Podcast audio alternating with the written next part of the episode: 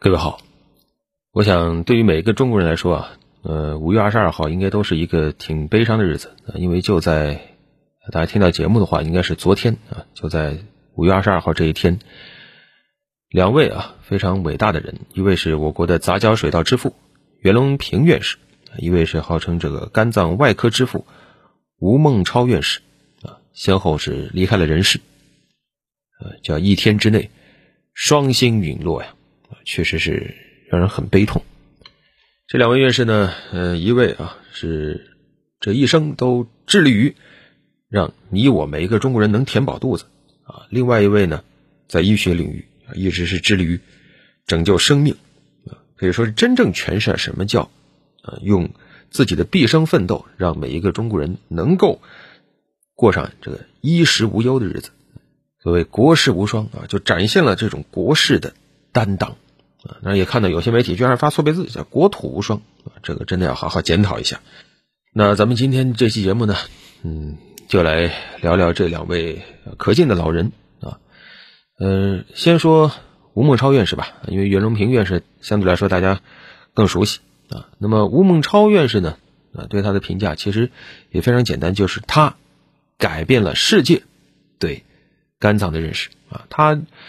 呃，做了七十八年的手术啊，有人统计说，他一个人在他手上就救了，或者说延长了一万六千多位病人的生命。也救人一命胜造七级浮屠的话，你想这一万六千多座浮屠啊，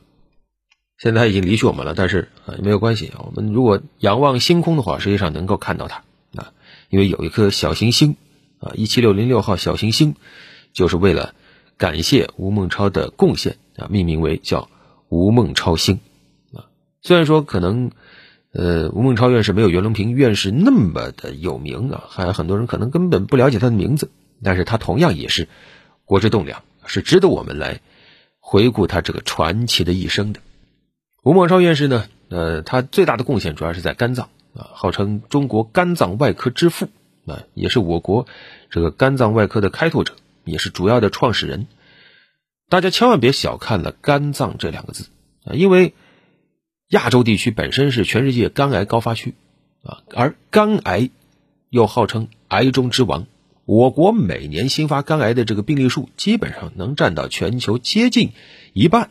更别谈其他的一些肝脏的疾病了。包括咱们国家同时还有很多人有肝炎啊，还包括什么肝硬化呀等等啊啊，就肝脏能得的病其实挺多的啊，这其实很可怕的。如果说我们对肝脏了解不够深入的话，那基本上就没有办法拯救那些肝有疾病的病人，但是不用往前数多少年啊，就上述的新中国之后，上世纪五十年代左右，实际上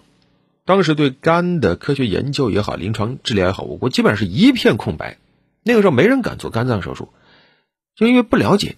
啊。当时就把肝脏手术叫手术禁区，就有一说一，本来新中国成立呢，其实咱们整个国内的外科水平。外科手术水平当时就不高的啊，但是在肝胆外科方面，这个手术水平格外的落后啊。为什么不敢做呢？就因为现在我们就知道肝脏血管非常密集啊，当时你一动肝，你在上面一做手术，就非常容易大出血啊。而且你也不知道当时血从哪来，你解决不了出血问题，你都没有办法做相关的手术的啊。那么肝里面到底它这个血管脉络走向是怎么样呢？你你不清楚的啊。那大家会说。很难吗？做个标本不就行了吗？其实很难，因为你拿到标本以后，你还要去进行灌注。当时，吴孟超和他的其他的一些研究小组的伙伴，为了能制作一个理想的标本，就想了很多很多的招把各种这种液态的塑料注进肝脏的各种管道系统里啊。就如果你想象嘛，就是完美的话啊，液体最终会变成固体，对吧？变成固体以后，能够把这个肝脏的组织就撑起来，对吧？如果说外面的这个肝脏组织在腐蚀掉以后，那这个时候你就能够拿到一个很完美的肝脏内部的各种管道的一个这个基本的构型，但是当时就很困难，就不管你选择哪种塑料啊，你最终想腐蚀掉外面肝脏组织上，都会把里面的这个灌注材料一起腐蚀掉啊，最终你什么也得不到啊，就这个材料你就弄不到啊。后来也是这个吴孟超有一天，可能也是。这个冥冥中的一种巧合啊！当时听到一个好消息，就是荣国团拿到当时世乒赛的男子单打冠军，给了他一个灵感啊，他就通过乒乓球啊，然后和相关的一些溶液进行这样的一个配比，哎，获得了成功，最后拿到了一个完整的肝脏标本。后来成功的对肝脏进行了解剖啊，然后直接改变了世界对肝脏的理解。因为在之前，国际医学界啊认为这肝脏的结构估计啊跟什么肺啊之类差不多吧，左右两叶。但是呢，后来吴孟超他的研究发现，实际上肝脏它不是两叶，而是五个叶啊，有左外、左内、右前、右后，还有尾状啊。然后这个其中什么左外叶、右后叶还分两段，当然这个咱们没必要了解太清楚啊。但是现在能够了解的清楚。啊，现在所谓的这个肝脏解剖学理论的基础，啊，这个解剖学的理论就是吴孟超和他的这个研究团队一起拿出来的。而有了这个基础以后，然后一点一点的突破各种手术的禁区啊。你比如说，当时你像想控制出血嘛，啊，肝细胞它有个特点就是还比较比较坚强啊。就为了让当时这个手术中啊血不要流的太厉害。当时呢，欧美国家是当时这个外科手术的前沿国家，那么手术做得好啊，啊，为了这个让肝细胞啊这个血不要流太厉害，当时想的一招就是叫低温麻醉，就是病人麻醉以后放到冰室中冷冻，把这个体温降下来，降到三十二度以下再做手术，然后手术的时候为了防止这个病人的体温上升啊，不断的往腹中再放冰块。这个一来你一想就很痛苦，对吧？这个显然是跟生理是违背的。此外，它很容易造成各种各样的感染并发症。后来也是吴孟超通过他的丰富的临床实验，发明了一种新的这种方法，用止血带啊去扎住给肝脏供血的相关的一些血管啊，然后在适当的时候再打开，来保证肝脏的供血。这个方法一直沿用到现在。啊，都是肝脏手术中非常简单有效的一个方法。要知道那个时候，咱们中国其实跟其他国家啊，这个医学方面交流是很少的。但是我们实际上现在才知道，当时是由吴孟超创造了震惊世界的这种奇迹。而八十年代，中国当时参加了一次这个国际外科学术会议啊，改革开放嘛，啊之后中国首次亮相这个世界医学舞台。当时去的时候，我们心里还没底呀。就担心是不是国外同行会提出一些刁钻的问题啊？然后呢，发现哎，讲到这个肝外科的时候，外国专家其实说出来东西没什么啊。说他们总共做的手术，他们还觉得挺多的，两个人加一起做了十八例肝癌手术。但是吴孟超当时一上台一说，我一个人就做了一百八十一例，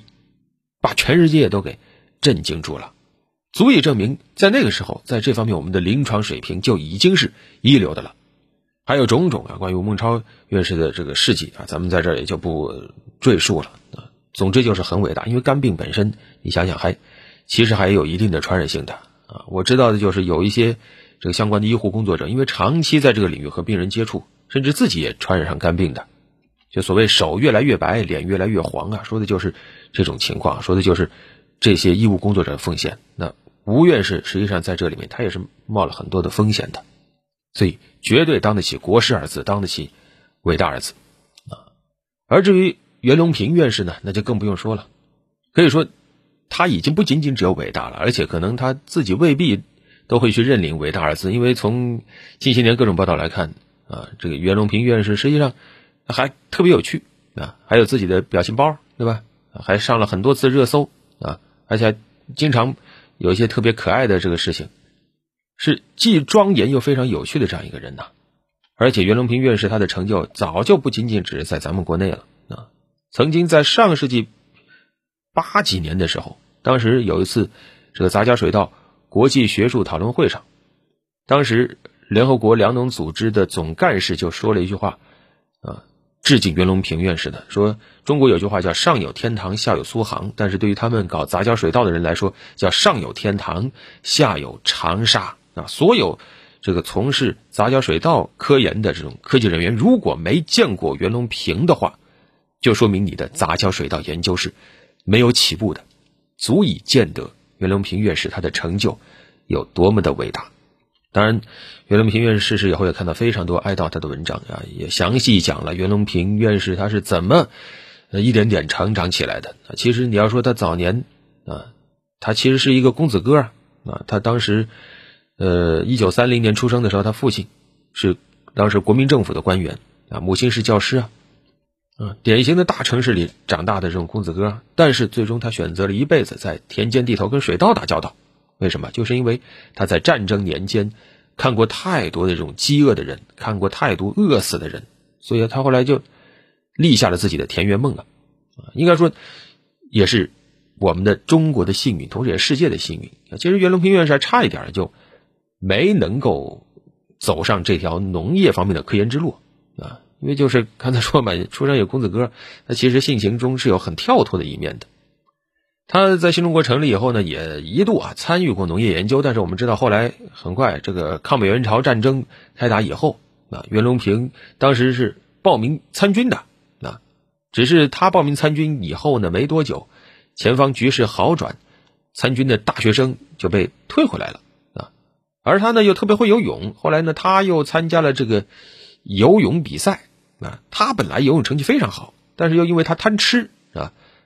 这个成绩。没有进入前三名，就没能进入国家队，他是第四名，所以就这样巧合的啊，没有让他离开这个农业研究的道路啊，真的不知道是谁的幸运，我觉得应该是我们每一个国人的幸运，就是既没有让他当成空军，也没有让他当成运动员，最后他只有踏踏实实去搞农业研究啊，而他在农业研究中间的这种传奇的故事。那就非常非常多了啊！你想当年新中国成立初期的时候，他想走的这条路就是想研究这个改变基因的种子，在当时实际上是犯了忌讳的。为什么？因为当时这个研究基因遗传学的科学家几乎都是欧美人，但是当时欧美人的学说呢，我们这边主要就是跟着苏联的这个教育模式，不认可欧美人那一套啊，认为那都是唯心主义啊。当时就是认可的是。苏联人米丘林搞的那个无性杂交学说啊，这个讲台上也只允许有他们的学说，所以当时袁隆平想研究基因都只能偷偷的进行啊，很难的，而且水稻更难，因为水稻是典型的自花授粉啊，就是水稻的这个雄花雌花长一起的这种情况下，你怎么可能跟它搞杂交呢？所以当时就是主流的科学家就说杂交水稻只是理论上有可能，但现实不可能的啊。但是呢，哎。偏偏让袁隆平，包括一些其他的这个农业研究人员，功夫不负有心人呢，就拼命的找到了一个雄性不育株，天然的不育株啊，因为找到了不育的这个系，雄性不育系，你就可以接下来进行大量的培育杂交，然后不断的杂交，最终我们把杂交水稻发展到了极致。你像传统水稻产量只有几百斤，但是现在杂交水稻亩产上千斤，这是多大的功劳啊！解决了几亿人的吃饭问题啊！而且在这个过程中，真的又是时代的幸运啊！当然也有必然性啊，就是当时袁隆平先生的那篇关于水稻雄性不育性的那篇论文，那个发的时间节点也是刚巧啊。他发表的时候是一九六六年四月十五号，要知道再过一个月就进入文革阶段了。后来那篇发论文的那个《科学通报》后来都停刊了。其实你说一个这个。科学刊物田刊副刊，在那个时代都只是一件极小极小的事情。但是回过头来看，在当时因为就赶上了那个节点发出去了，所以才有了后来的一系列后来的事情啊。因为如果没有发的话，那他论文就没有人能读到，没有人能读到的话，那可能就不会有人去支持袁隆平进一步的这种研究。那么他的科研之路说不定走到一半就走不下去了。当时正好就是。国家科学技术委员会的领导读到了袁隆平的论文，然后觉得嗯这个很了不起，然后不断的往上报，最后报给了当时国家科委主任聂荣臻，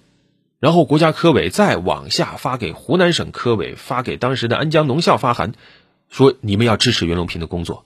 啊。当时袁隆平其实已经进入被批斗的阶段了啊。如果说没有他提前发出来那篇论文的话，那他的科研工作真的就当时没有人会支持他。